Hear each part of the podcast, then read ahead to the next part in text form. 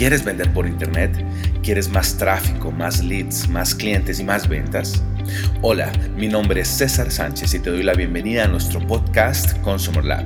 Así que prepárate para aprender las mejores estrategias y tácticas que te llevarán a tener éxito en el exigente y competido mundo del e-commerce, marketing digital y emprendimiento. Bienvenidos. Tip número 5 para tener éxito en e-commerce. No empieces a vender sin una estrategia clara y bien estructurada.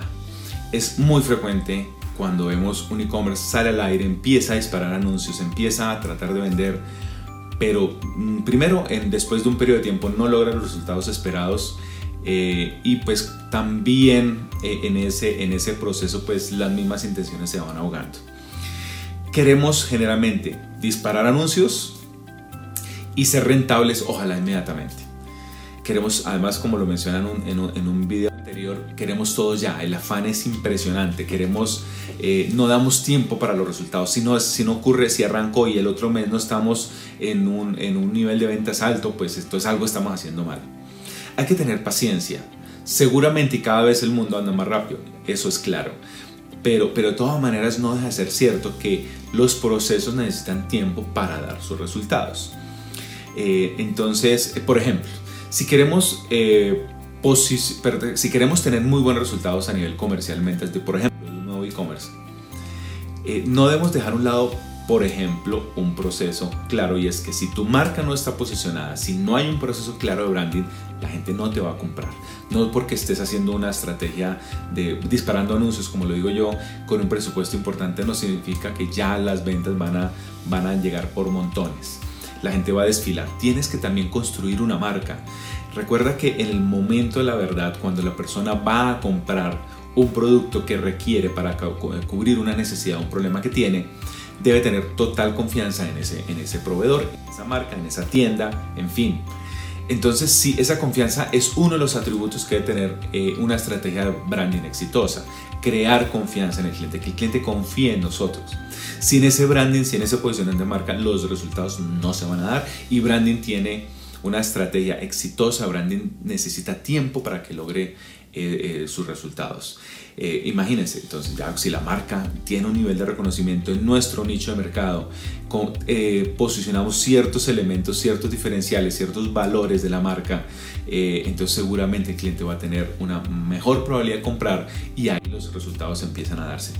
A veces cuando el otro, hace, hace, hace un tiempo estuvimos hablando con una, una empresa que, una multinacional que entró a Colombia a distribuir una marca nueva de productos, en su plan desde origen tenían claro tres fases muy globales. La primera, branding. Y esa etapa, si no estoy mal, era un año. La segunda etapa, distribución.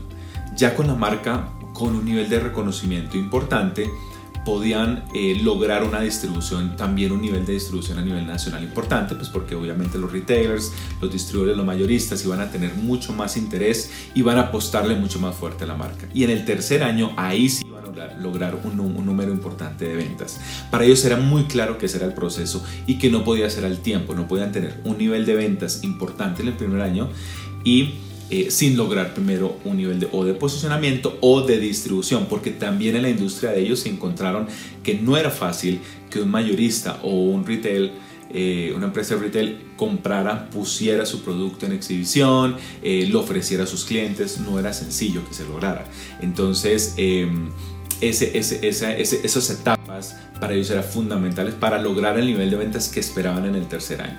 Lo que quiero decir es, más allá si son tres años, tres meses o, periodos diferentes, es que todo debe tener una estructura, una estrategia, una estrategia bien estructurada para lograr esos resultados. No es por aparición espontánea, no es un tema de afán, no es disparar anuncios, es estructurar estrategias bien basadas en la experiencia, en data, en conocimiento de mercado, en la experiencia y de esa manera pues también podemos darle espacio y tiempo a estas estrategias para que logren sus resultados. Así que eh, tip número 5 para tener éxito en e-commerce, no empieces a vender sin una estrategia digital clara y bien estructurada.